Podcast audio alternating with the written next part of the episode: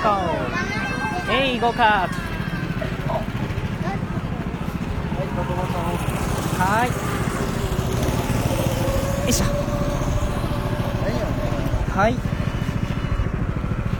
れがはい。一緒ですね。よい。しょこっちはアクセルで赤ブレーキ。ブレーキですねはい。はい、行くよはい。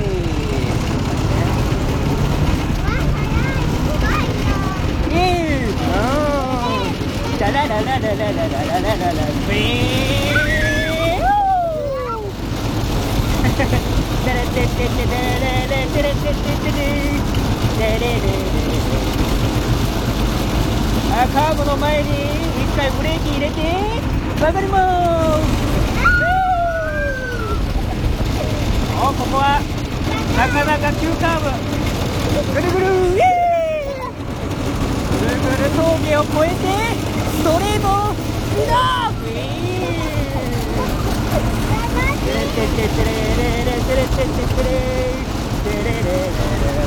アウトからのインイン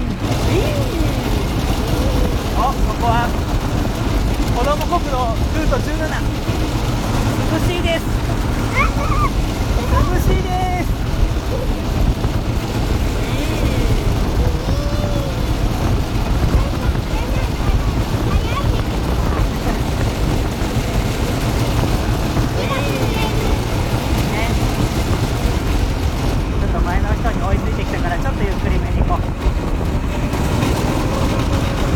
テレテレレレテレテテテレあ、道があ、そのその先に子供トンネルが待ってますスピードを落としてカーブに入りますスピードを落として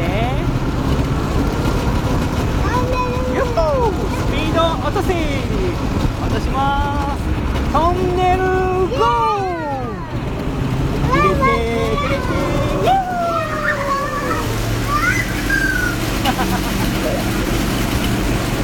おーいいね。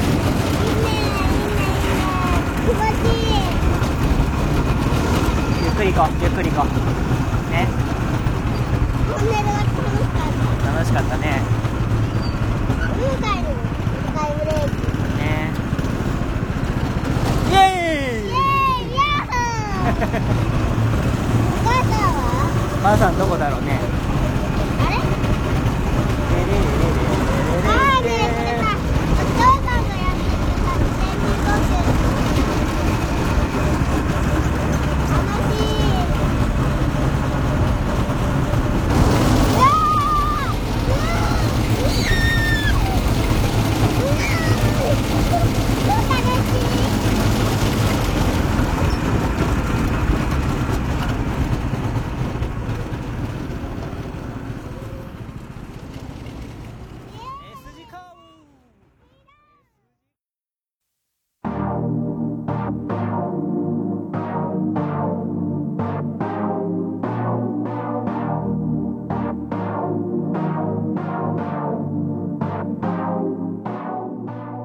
この番組は38歳2児の父、親バカゲーマーの頃が、現在進行形、子育てのちょっとしたエピソードを挟みながら、大好きなゲームの思い出話や好きなものの話をしつつ、全国各地に潜伏しているであろう、マニアック系パパママたちとの心の交流を深めていこうとこっそり企む、ポッドキャストラジオ番組です。もちろん、パパママじゃないリスナーの方も大歓迎してますので、よろしくお願いします。それでは、親バカゲームミュージアム、スタートです。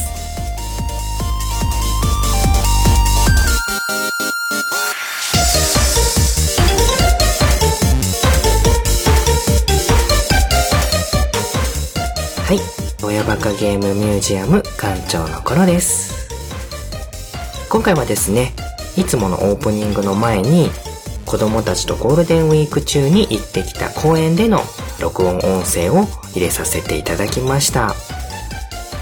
ゴーカートに乗ることができる公園がありまして、次女のすーちゃんがそれにどうしても乗りたいということで、行列並んでる中、待って、えー人生初のゴーカート体験というものをね、させてもらったので、そのはしゃぎっぷりをえー何よりお父さんのこのテンションの上がりっぷりもね合わせて聞いていただけたかと思うんですけれどもまあそんなこんなでね、えーなかなか遠くには行けなかったんですけれども車でね気軽に行ける範囲で、えーそういった施設なんかもありましたんでちょっと行ってきました。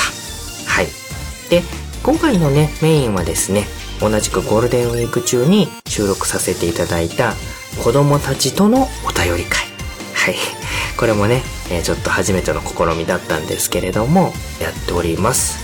なかなかねお便りが読めなくて内容自体はねちょっとかなり古いものにはなってるんですけれどもいただいたメッセージの中からピックアップして紹介しておりますので、えーこのまま引き続きお聞きいただければと思います。それではお聞きください。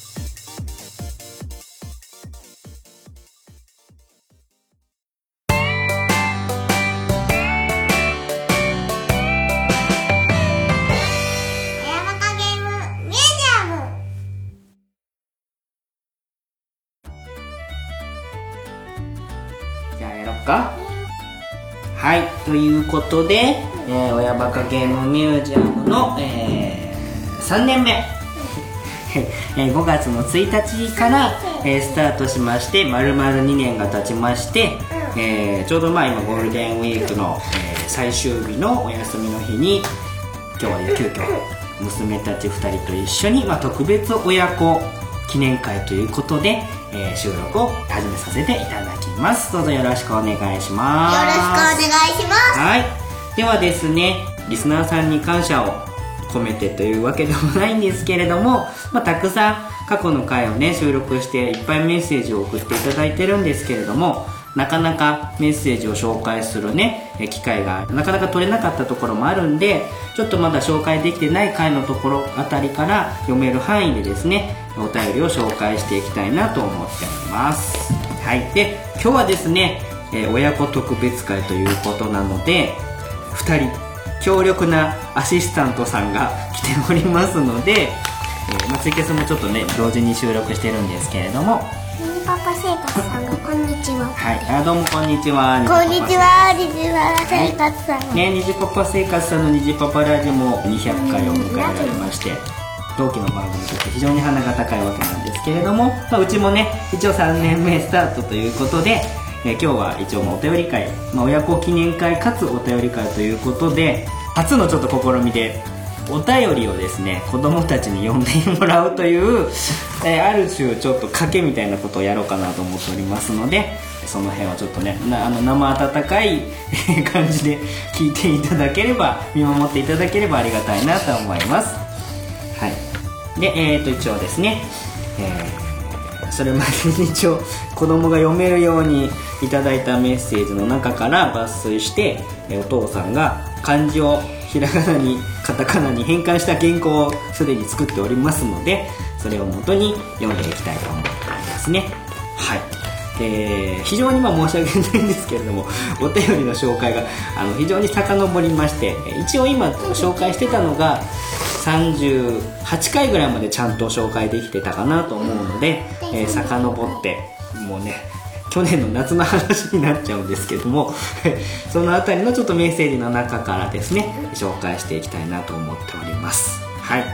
じゃあですね第39回親目線でグッとくる作品大プレゼン大会のお話についていくつかちょっといただいたメッセージ。この回はね非常に虹パパ生活さんとメットさんに来ていただいてでかなり混んだ企画としてやらせてもらった回なんですけれどもたくさんお便りいただいてまして全部ちょっと読めないんですけれどもちょっとピックアップしたものを、えーまずはお姉ちゃんに読んでいただきたいなと思っています。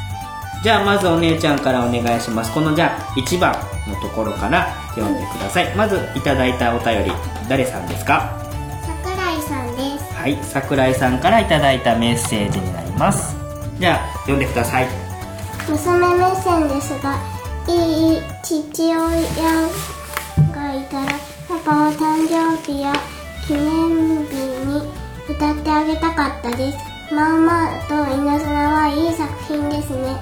パパと娘の漫画はどれもいい作品が多いのでパパと娘のうちご飯もおすすめです。はいありがとうございます。もうちょっと元気よく言ってもらえれば助かります。いいですか？はい、えー、桜井さんからのメッセージになります。この回はねお父さんお母さんが親になってみてグッとくる作品の紹介をさせてもらったんですけれどもその中で「パパ」っていう曲歌ですね、えープリンセスプリンセスが歌った「パパ」っていう曲のこととあとは「あまあまと稲妻」ってお姉ちゃんすーちゃん。アニメでちょっと見たことあると思う。覚えてる？覚えてない。あのお父さんが、あの女の子のためにつむぎちゃんのためにご飯作って食べるアニメ。見たことあるだろ？つむぎちゃんえっとつむぎちゃんってなんだ？つむぎちゃん忘れちゃった。あ見たことある。幼稚園に通ってたつむぎちゃん女の子。うね。お父さんがお母さんが亡くなっちゃっててお父さんが一生懸命つむぎちゃんのためにご飯作ってであと,、えー、と女子高生のお姉さんが出てきて一緒にご飯作るってやつ見てたでしょ？アニメは多分見たことあると思うんだ。ね。でそれがお父さんお母さんになって見るとすごくグッとくるいい作品ですねってお話があったんですけれども、まあ、それのことですね。桜井さんの方は「あまあまと稲妻」っていう作品についていい作品ですねっていうことでいただいてました。お姉ちゃんもすーちゃんもあれご飯作って食べてるとこ面白そうだったでしょ？うん一応ざっと見たもんね。あの、車の中で iPad 使って、はい。これは知ってる作品ですね。で桜井さんが紹介してくれる、まあ、そのパパと娘の漫画っていうのでパパと娘のうちご飯っていう作品があるみたいなんだけどこれおすすめって言ってくれてるのでお父さんもちょっと探してみようと思います。はいお父さん的にはパパと娘の漫画パパと息子の漫画で「父子草」っていう作品とかねちょっと昔紹介しましたけどそれなんかもおすすめなんですけれどもまあパパと子供の漫画はすごく素敵な作品多いので機会があったらね読んでもらいたいなと思っています。はいじゃあ続いて2人目。お姉ちゃんメッセージ読んでください。もうめっちゃあくびしてるけど 読んでください。はいこれ2番。誰からメッセージですか？えっとヒゲトトさんです。はいありがとうございます。じゃあ読んであげてください。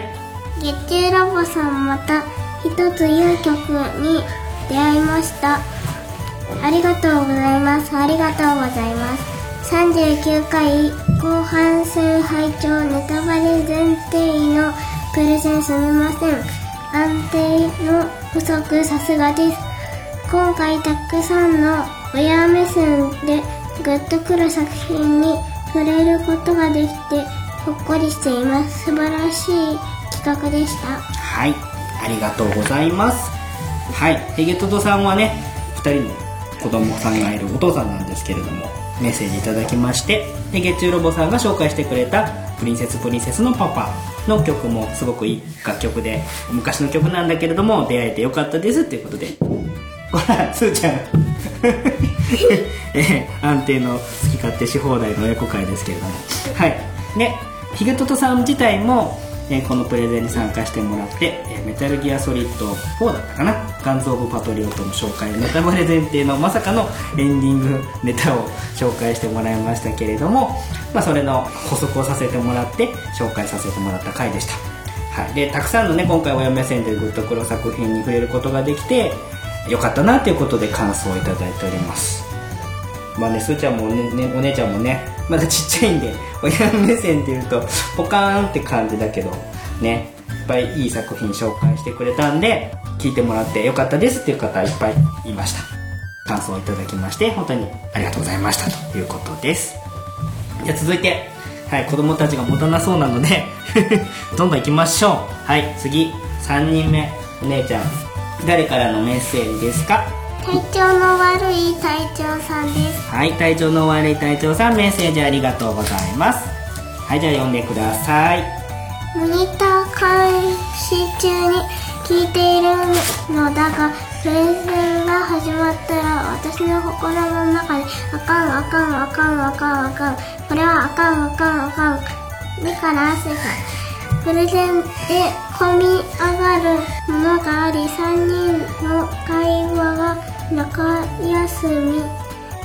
親目線でグッとくる話4つだとはたたた期限はもらったけど 期限付きだった。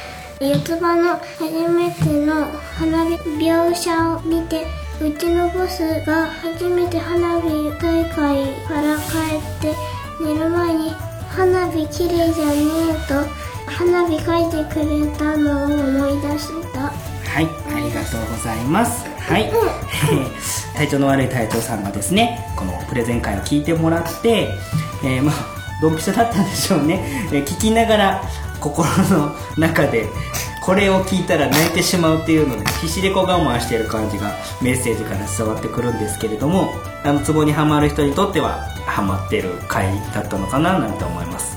でプレゼンでグッと来て 僕とメックさんとニジパパさんの会話が中休みになってて面白かったですっていう感じだったんですけれども。何？うんいいよトイレ行っておいで。静かにね。ね体調の悪い隊長さん本当にあのありがたくてこの親目線でグッとくる作品について紹介した作品をね全部チェックしてくれてそのそれぞれに感想をいただいたりとかですね。あとはメールで紹介したい作品も何個か紹介してくださっていてまたちょっとそれはね改めて紹介できる範囲で紹介したいなと思ってるんですけれども今日はちょっとあの子供に読んでもらう関係上全部の作品についてのコメントを読むことができなかったので一つだけちょっとピックアップさせてもらって「四つ葉と」という漫画これは虹パパさんが紹介してくれた四つ葉と取ってくる。はい。なんですけれども、まあ、うちにもある、えー漫画ですね。でねなんでこれをちょっと選んだかというと実は今ねちょうどなかなかねあの新刊が出ないことで有名なこの四つ葉となんですけれども最新刊14巻がですねこの4月の末に発売されまして今ちょうどその四つ葉とに子供たちがドハマりしておりましてお姉ちゃんもすーちゃんも漫画を読んでいるという そして同じ漫画について一家で話ができるっていうある種ありがたい状況に今陥っておりましてで、まあ、この四つ葉との話だったら子供たちもちょっとついてこれるのかなと思って今回ちょっとメッセージの中でも取り上げさせてもらいました。すーちゃん四つ葉とでさ肩たたき券もらったお話とかって覚えてる？知ってるそれ何巻ぐらいだった？忘れちゃった。忘れちゃった。片手剣だけさこって言ってな。それお父さんが四つ葉ちゃんから肩たたき券もらった話だっけ、うん。違った？あえなちゃんか。えなちゃんはね。えなちゃんがお父さんに作ってあげた券の話か、はあ、はあはあ、思い出した思い出した。でねえなちゃんがね誰かと結婚した時に使うらしい そうね。想像しながら泣泣きそうになってるお父さんだったかな、はい、でその話の多分エピソードのとこなんだけれども体調の悪い隊長さんも娘さんがいるのね。ね娘ちゃんがいるのえピスケさんだって言って。あはあはあピスケさんがコメントをお姉ちゃんとスーちゃんに読んでもらうの楽しいですね。はい。楽しくなるかどうかはちょっとわからないです。すでにちょっと飽きかかっております。で体調の悪い隊長さんも娘ちゃんがいて今お姉ちゃんとスーちゃんよりも全然お姉ちゃんなんだけれどもその子が肩たたき券作ってくれたんだけど期限がついてた。肩たたき券期限付きだったんだって。だから何月何日までっていうのでね撮っておけないというやつだったみたいなんだけども。であとは花火写真。初めて花火を見た時のお話ってあった四つ葉とで。うん打った。花火大会のおうん話、話を見た。うん、多分その時のことなんだと思うんだけどもそれを見て体調の悪い隊長さんの娘ちゃんが5歳の時に初めて花火大会から帰ってきてすごく多分楽しかったんだろうな。寝る前に花火を描いてくれたんだって絵を。花火綺麗じゃねえって描いてくれたっていうことを思い出してと結構そういう昔の子供の育ててることを思い出したりするようなこともあった。この「四つ葉と」っていう作品。いろんな目線でこうグッとくる作品なんじゃないかなと思うけどすーちゃんすーちゃん最近四つ葉と読んでさどのお話が楽しかった？ジュラルミンの話。ジュラルミンの話？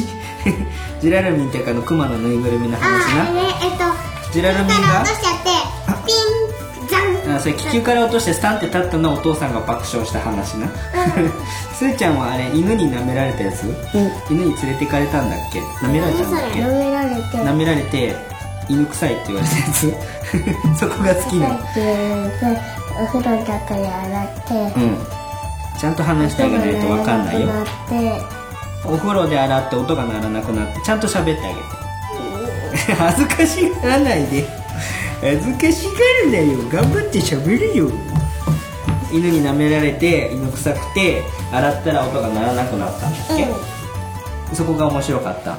あとすあのねお風呂の中に入れて、うんお風呂の中入れて出して出してえっと洗濯機の中に入れてまた洗濯機の中入れてそれで？ぐるぐるしてカラカラってぐるぐるしてカラカラ音がしたんだあれジュラルミンってなんか中機械が入ってんだっけ？めーってなって。めーって鳴くんだっけ？そそっかそれも面白かったんだよな。それで気に入って買ったんだよね。うん。なんか押すとめーって鳴くクマのぬいぐるみな。なんでねわかんない。あさぎお姉ちゃんがね直した。らあさぎお姉ちゃんに直してくれた直したらねめめめめめめっちゃ速くなったんだ。めめめめめずっと言ってることなそれ直ってない。直ってない。お姉ちゃんは四つ葉との作品どのお話が面白かった？ちょっと待ってね、うん。えーっとね面白かったやつはねうーん。うーんなんだろう。なんだっけ？見てくる。見てく今から見てくるかい。ね。読みたい。いや今読むの？ダメだよ。ラジオやってんだから。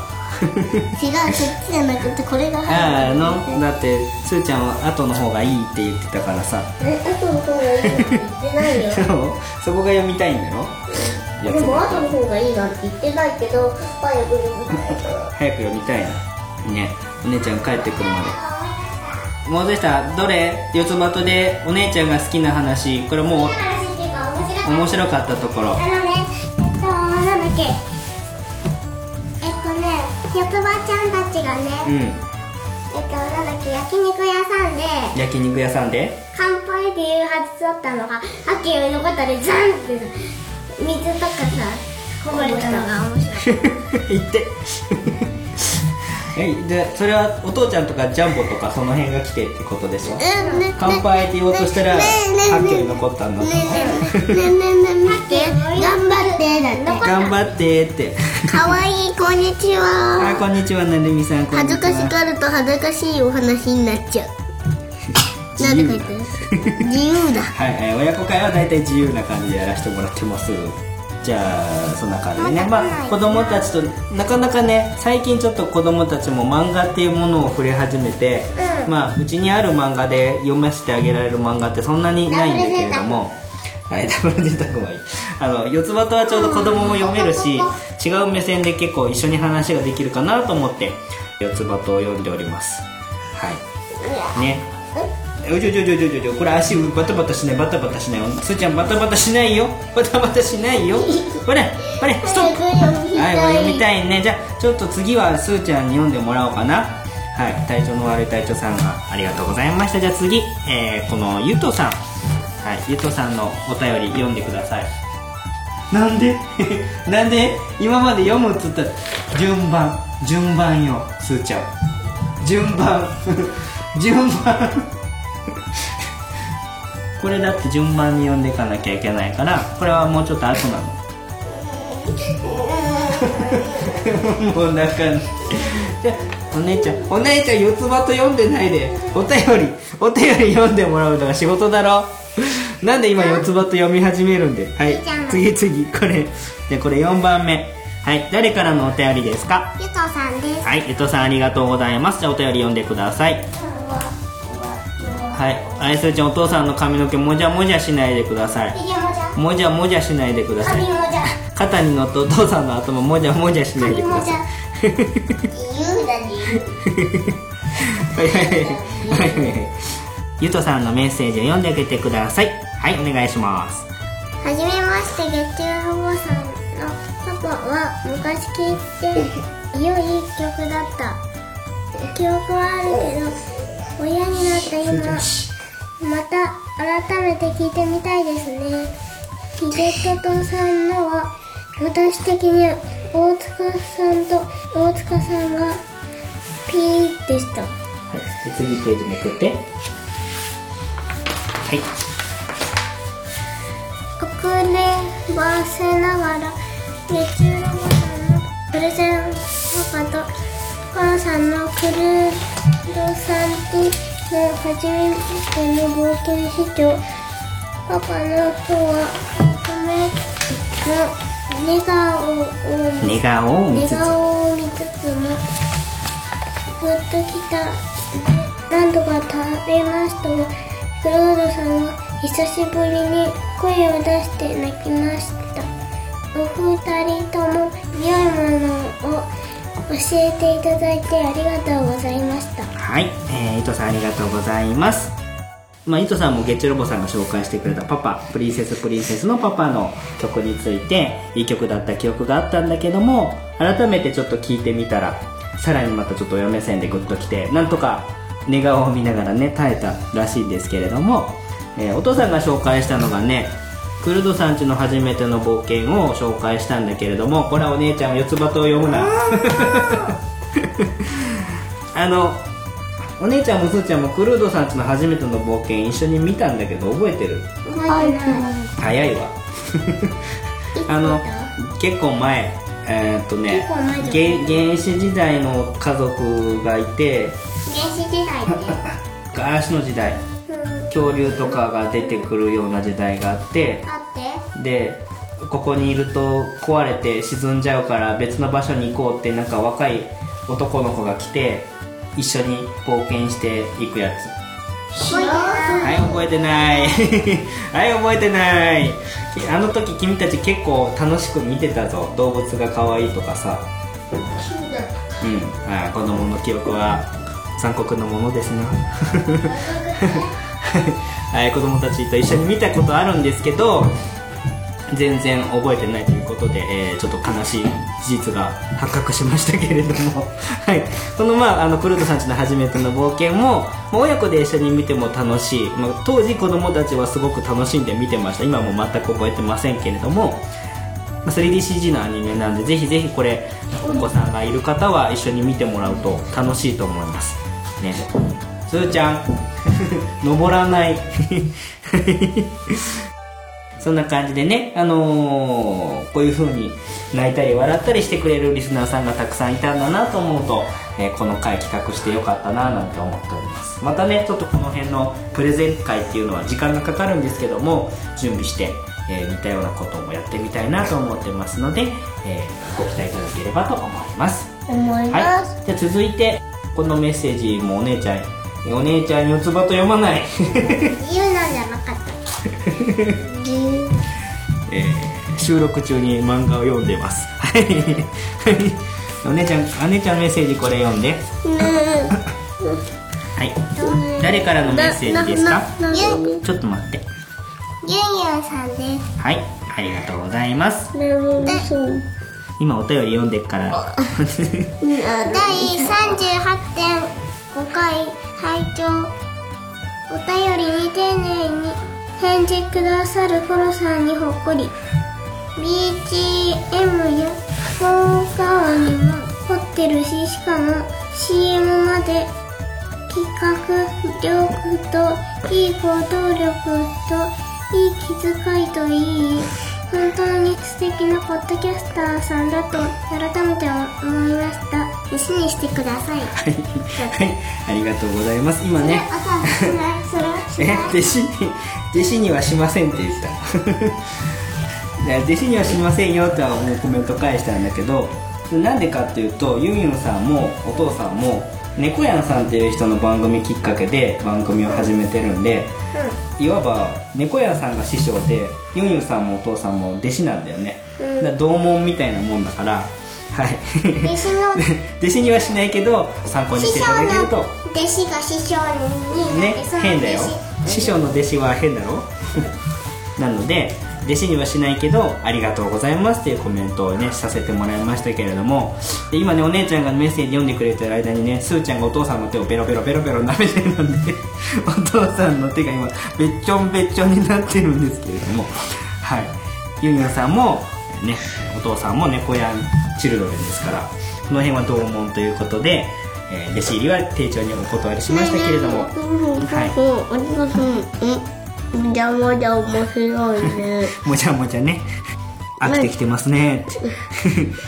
多分38.5回っていうのはまあお便り紹介の回になったのかなんか告知会だったのかだと思うんですけれどもね、えーまあ、そういうことに対してもメッセージいただいて本当にありがとうございます。まあいろいろ楽しくてやらせてもらってる編集なので、はい、またなんかいろいろ思いついた楽しいことがあればえーちょっと企画してやってみたいなと思っております。はい、えーお姉ちゃんは絶賛四つ葉と読み中。すーちゃんはお父さんの手を舐め中です。はい。じゃあ頑張っていこう。頑張っていこう。次。じゃあすーちゃんの番お待たせしました。じゃあすーちゃん、えーじゃあ続いて第40回思い出ゲーム殿堂入りの「エバーブルー」っていうゲームの紹介をした時のメッセージになりますじゃあこの丸1番誰からメッセージ来てますか？ピスケさんですありがとうございます。ピスケさんありがとうございます。じゃあメッセージ読んでください。おお楽しみな年代だ今回のエヴァーブルーム創業欲をかき立てられる楽しいプレゼンでしたまた実家に眠ってる PS2 にうちにある PS3 環境バッチリもし見つけられればプレイしてまた感想を送りますはい、ありがとうございます。じゃあ続けて読んじゃっちゃおうか、このね、もちおさんも。もちおさんはい、ありがとうございます。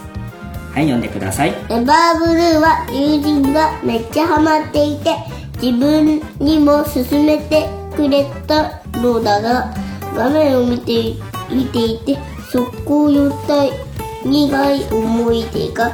でも Wii のエバーブルーはあまり酔わなかったから遊びましたよ。海洋探索と海洋調査でちょっとゲームの流れが変わってるんですよね。はい、じゃあ続いて3番の方。誰ですか？直角炭酸はい、直角炭さんありがとうございます。はい、じゃあ読んで。エバーブルー懐かしいですねエバーブルーは僕の中でアクアノートの休日やエアーなどと選ぶ夏ゲーエヴァエアーなどと。並ぶ夏ゲーム代表です探索中の呼吸音が怖かったけど街の雰囲気や BGM の波の音がとてもコツコツ良かったのを覚えています。はい、ありがとうございます。はい、えーエバーブルーのゲーム、すーちゃんもお姉ちゃんもお父さんが撮った動画見たと思うんだけど、あの海の中に潜ってさあ、宝物探すやつ、あ覚えてる？あうん靴とか帽子ばってくるってい うそう相棒の男の子がこっちが海に潜ってる間にいろいろ地上で探してきて持ってくるんだけどね。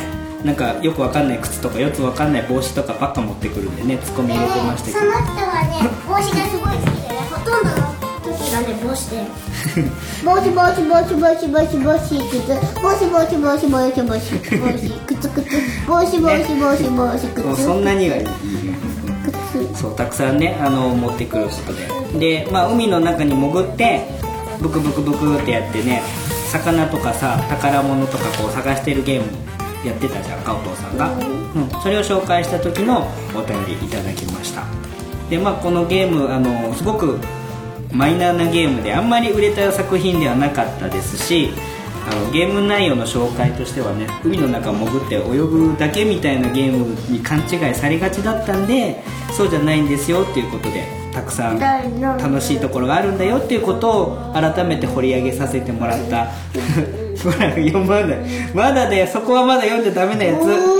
ちょっと待って。お父さんが今話してるから。ちょっと待ってちょっと待って。はいはい。また舐めてていいから。はいでそれで結構ね勘違いしてましたっていうようなリスナーさんも多かったですしと思えば結構昔やって懐かしいですねっていう方も何人もいたのでこの思い出ゲームに関してはそういったこう2つの面で喜んでくださるリスナーさんが結構いてあのやってる方としても、えー新たに気づいてくれる人と今ここで当時やってた人たちつながれるっていうのはすごくやってて楽しい回になってるんで、えーその紹介をさせてもらいました。はい。エバーボル結構好評な回だったのでまた今後も殿堂入りコーナーは続けていきたいと思っています。はい。ありがとうございますすーちゃん。すーちゃん舐めすぎお父さんの手のひらべっちゃべちゃはい、はい、次。じゃあ次。第41回、えー夏の終わりの思い出語り2017」ということでここでようやく2017年の 夏休みのお話のメッセージがようやく読めるっていう恐ろしいこのタイムラグなんですけれども。じゃあ読んでください。すーちゃん。すーちゃんこっちマイクの方にちゃんと座って。お姉ちゃんはしん 次の巻の四つ葉読んでるのか？は い。うんじゃないうんじゃない。じゃあ第41回夏の終わりの思い出語りの回でメッセージまず1話誰からもらいましたか？はい虹パパ生活さんです、ありがとうございます。じゃあ読んでください。子供たちの声に少しだけ奥さんもそして祭りの音かすかに阿波踊りっぽい音もなんていい家族なんだ。はい ありがとうございます。続いてはい2番誰からですか？ヒランドンさん。はいありがとうございます。夏休みの工作プラモをしながら聞いています。すーちゃん朗読すごくうまいですね。ハキハキしてて気持ちいいです。すーちゃんのピカチュウ涙が可愛すぎはいで3番誰さんですか？DY さん。はい。お祭りの露店おめえ1000円ってバッタクリやん聞きながら思わず声が出てしまった子供のお小遣いだ絶対買えんやろうってパパ作ってあげて。はいありがとうございます。えーと第41回は夏の終わりの思い出語りということで、え ー去年の話ですけれども夏休みの実際にちょっといろいろ出かけしたところとかお祭りの様子とかねそういったところの実際の音源を交えながらその当時を振り返ってお話しした回になりますでその中でお祭りの話があってで店でねすーちゃんがピカチュウのお面が欲しかったんだけどお面屋さんに値段が貼ってなくって「お面っていくらですか?」って聞いたら「お面1枚1000円です」ってこうおじちゃんが言って「1000円?」っつってびっくりして「1000円はちょっとお面出せないわ」って話になって買えなかった時にすーちゃんが「ピカチュウ!」って泣いたんだっけ？ピカチュウ好きだもんなすーちゃん。ね。違った。大きかった。な今も泣くんか？泣くなよ。泣くなよ。い小学生になったのに泣くなよ。今泣くなよ。痛い痛い痛い痛い痛い痛い痛い痛い痛い痛い痛い痛い痛いっつうのはいはい。残念残念はい。静かにしてほらラジオ収録中ですほらラジオ収録中だから泣かない。の去年のこと思い。出しまあねまあちょっと僕らの子供の頃の感覚だとお面ってもうちょっと安かった気が記憶があるんですけど今はお面1000円以上したりするのが普通らしくってちょっと改めてねしかも値段出してないとのがちょっとなんか悔しくってねあの買えなかったわけなんですけれども。まだ欲しい。まだ欲しいはいはいはい分かった分かった分かった。分かったよ。分かったよ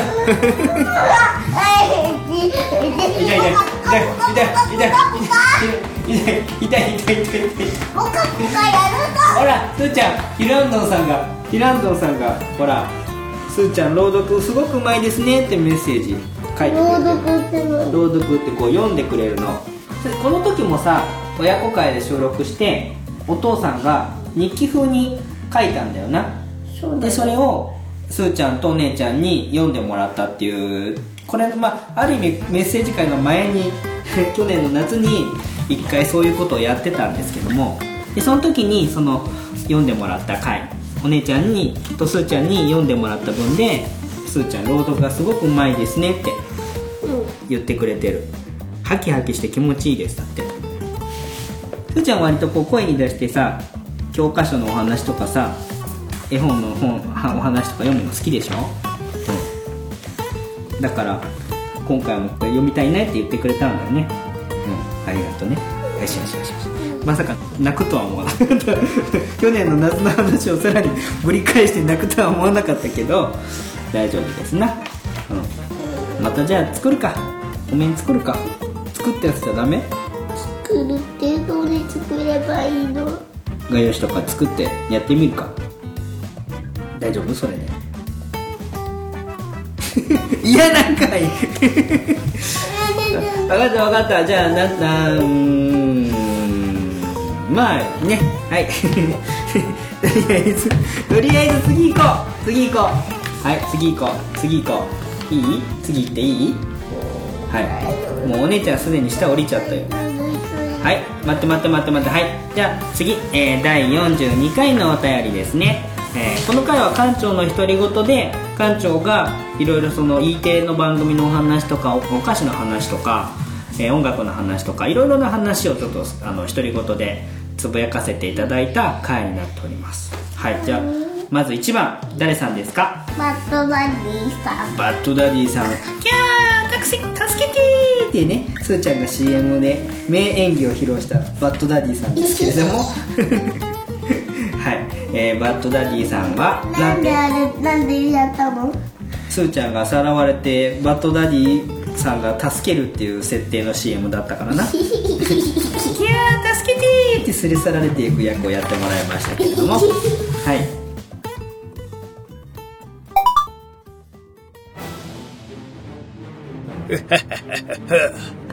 すーちゃんよ。お前の運命もこれまでだお前の大好きなお父さんはもう助けには来ないぞ。うん捕まえた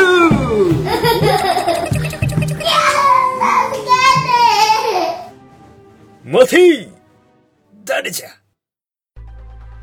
私がいるところ悪の栄えた試しなし。子供たちを愛する父親の一人として闇に潜む悪を憎み編み込みヒーローの正義の心を引き継ぐヒーローたちの偉業を語り継ぎ世界を守るために戦う。編み込み系ポッドキャスト番組。人はそれを貴様何バ者だ。ットだもおい最後まで言わせろ。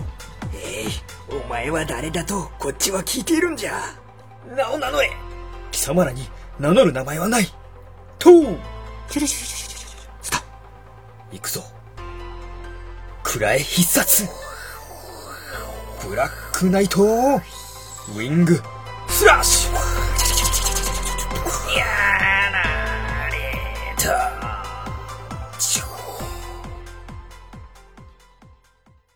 バッドダディがいる限り悪の栄えた試しなし。彼の活躍は人知れずバッドダディモービル放送局で語り継がれるのであった。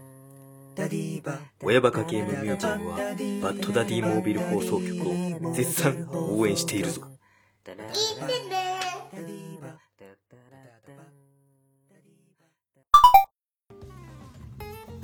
はいじゃあバッドダディさんのメッセージ読んで。ヘルシーと聞いてかっこナチュラルカルビーのお菓子の写真、はい。後ろにこっそりベビースターラーメンの展開ピンがあるうん、これねあのお菓子の話をしてその時に、えーナチュラルカルビーっていうポテトチップスの新商品が美味しくてヘルシーで値段もお手頃でちょうどいいよ量もちょうどいいよみたいな感じだったんだけれどもそれをね言ったらバッドダディさんが買ってきてくれて写真に撮ってくれたんだけどヘルシーなのにその後ろにこっそりあの別のお菓子が隠してあって それ食べたらヘルシーなのは意味なくないっていうような話をちょっとさせてもらったんですけれども。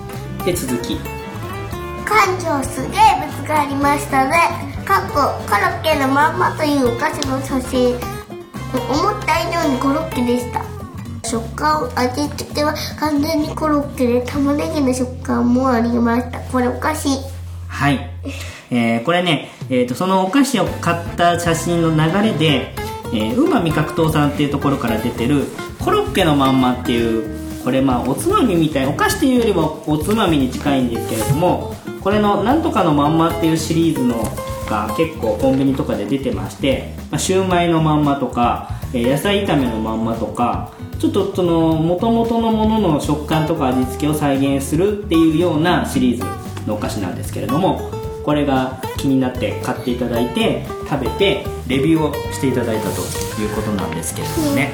なぜかこのお菓子情報があの親バカゲームミュージアムに集まってくるっていう謎の構成になってるんですけれどもまあ、これお菓子っていうよりはどちらかというとおつまみに近いのか何と言いますか、うん、多分フリーズドライとかのその製法とかうまく使って食感を残したりとかっていう風味を残したりとかっていう技術なんだと思うんですけど結構まあびっくりするシリーズではありますのでね。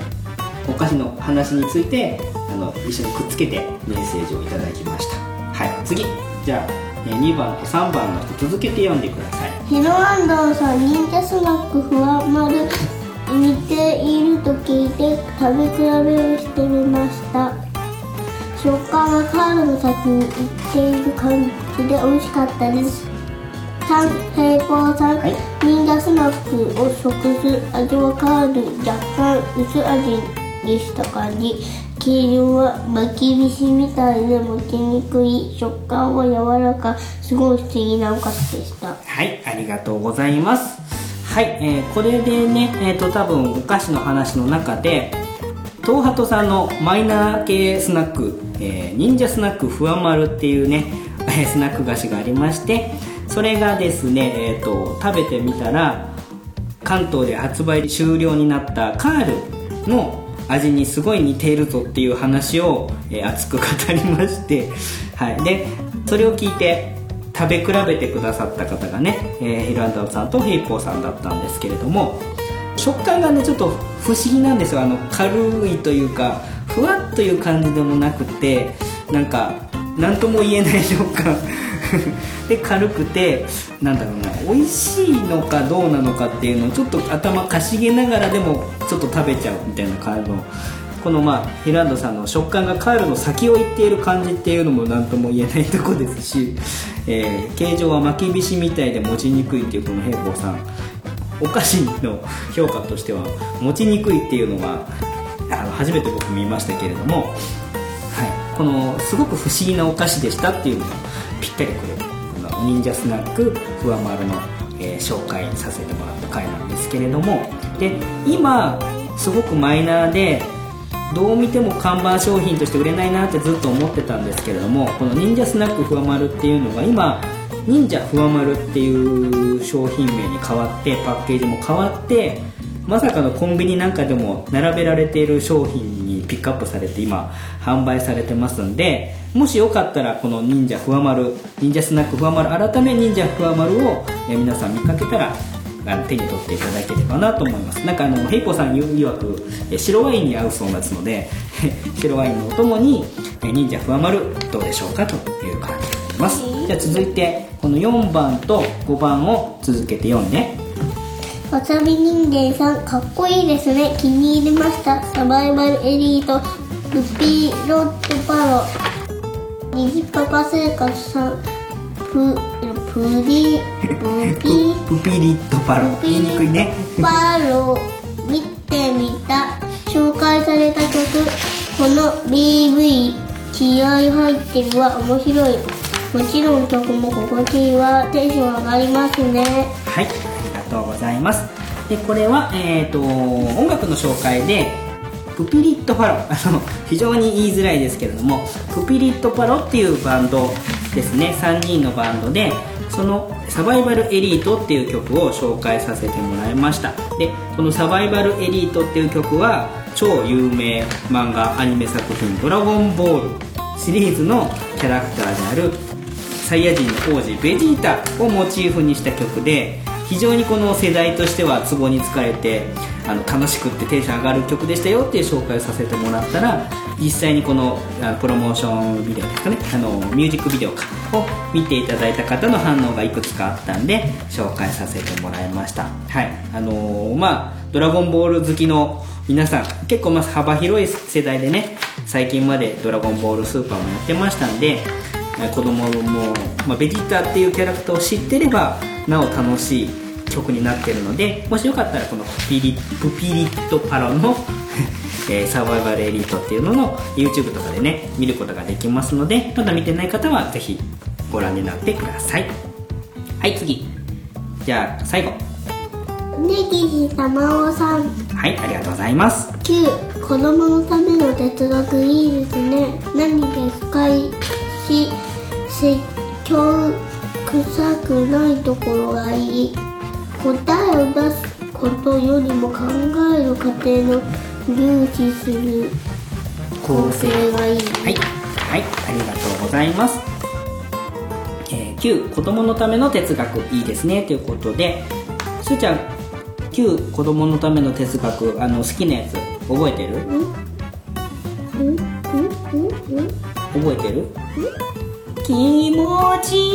ああれね。知ってる知ってる。思い出した？ねあれさもうやってない？えっと時々やってるよあれ。ねこれはい紹介させてもらった E テレの番組で旧子供のための哲学っていう、まあ、珍しい子供向けの哲学番組っていうことでねこれ結構好きで人形劇系の作品で答えを出すことよりもその考えてどういうふうにあなあなたならどういうふうに考えますかみたいな感じの番組になっていてあの大人が見ても面白いですよっていう、えー作品でした。ですーちゃんもねお姉ちゃんもね結構見て最近はちょっと見てないけど昔やってた時にね見て好きだったんだよね。ね。もう飽きちゃった、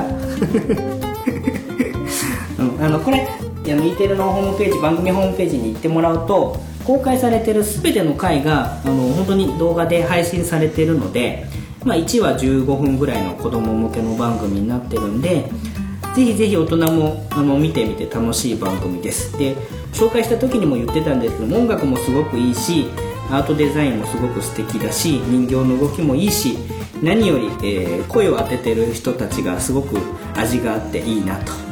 あの熊のぬいぐるみのガッツ石松さんの声のあの気っていうのはぜひ一回は聞いてもらいたいなと思いますので、えーまあ、それに関して根岸太郎さんから素敵な番組を教えてくれてありがとうございますということでメッセージいただきました。いただきますはい、えー、もうこれぐらいが限界かな。もう子供たちが限界かな。お姉ちゃんなんかもうすでに1回降りちゃったからね。はい、えーちょっと頑張ったんですけれども今日は一応お便り紹介、えーね、3年目記念会でもありますけれどもリスナーさんに感謝の気持ちが全く伝わってないかもしれませんけれども頑張りました。とりあえずアシスタント2名頑張って今ねすーちゃんはもう横にゴロンとなっておりますけれどもはい、えーやらせてもらいました。はいですーちゃんこの後どうする？おしりたんていの話したいんだけどできる？一回休む？お姉ちゃんも下行っちゃったもんな。うん。じゃあちょっと一回ここでお休みするか。お話しする？いや。やらない？おしりたんていの話しない？後にするか。今やる？今もやらない。じゃあもうおしりたんていの話はしなくていい？する？どっちなんだい？お前どっちなんだい？やるのかやらないのかどっちなんだい？やりたいけど疲れたな。じゃあちょっとお休みするか。続けてやる？なんでそれどっちなんだよお前どっちなんだよじゃあお姉ちゃんにさ聞いてみて。お姉ちゃんやるんだったらやるし今やんないって言うんだったらまた後で撮ろうか。今やりたい。どっちこの繰り返し年間やるのすーちゃん。じゃあおしりたんていの話しなくていい？お父さんだけで喋ってようか。一緒にやる？やんないのかいもうもうそろそろ聞いてる人飽きてきたこの繰り返し。じゃあさじゃあさとりあえずじゃあ一回おしまいにするか？やるんかい！やる？やんない？どっち？やる？頑張る？マジで？やらんのかい！どっちだい？一回じゃあ一回一回じゃあお休みにしよう。ほらニジパパ生活さんもアシスタントさん頑張りましたねって言ってくれてるから。一回お休みしよう。はい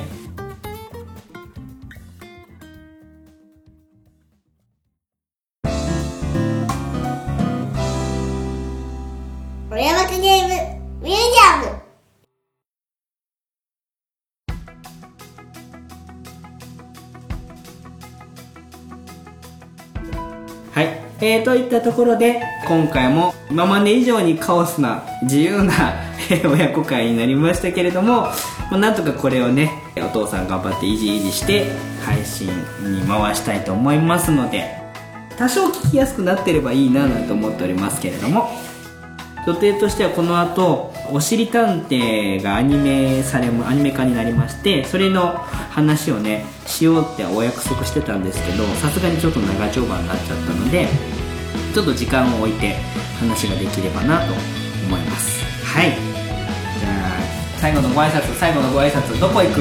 どこ行く？そっちマイクの真反対だからこっち。お父さんの隣来て。早く来る。早く来るはい座って。はい。いいか？座って。はい。えー、親バカゲームミュージアム。3年目突入記念ということで2人の強力なアシスタントに協力していただいて、えーお便り紹介会収録させていただきました。またねこれから3年目突入していきますけれどもスローペースですけれどもねマイペースに配信していきますので今後とも親バカゲームミュージアムお付き合いいただければと思います。甘いなはい、えー本日お送りいたしましたのは親バカゲームミュージアム館長の頃と、え1階に降りていってしまったお姉ちゃんとすーちゃんです。はいでした。ありがとうございました。ありがとうございました。バイバーイ。バイバイ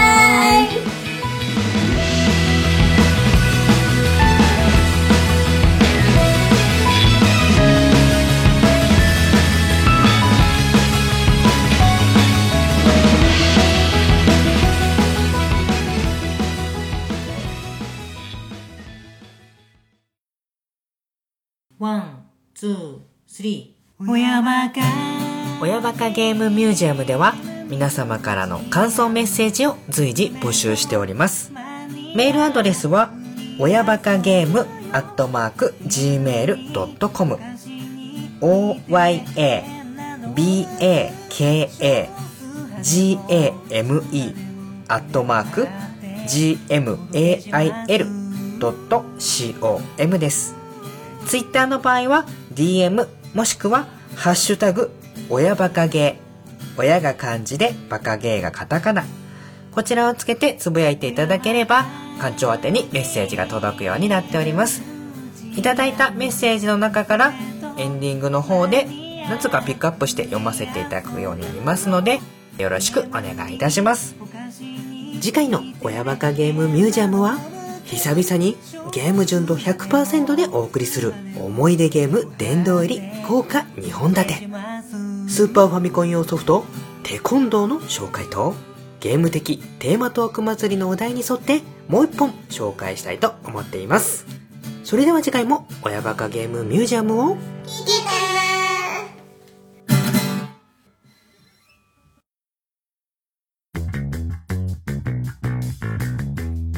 おちょのゲーム大好き DX と親バカゲームミュージアムがお送りするコラボプロジェクト。題してゲーム的テーマトーク祭り。総勢15番組のポッドキャスト配信者が持ち寄った修行空のお題の中から選ばれたトークテーマを魚に。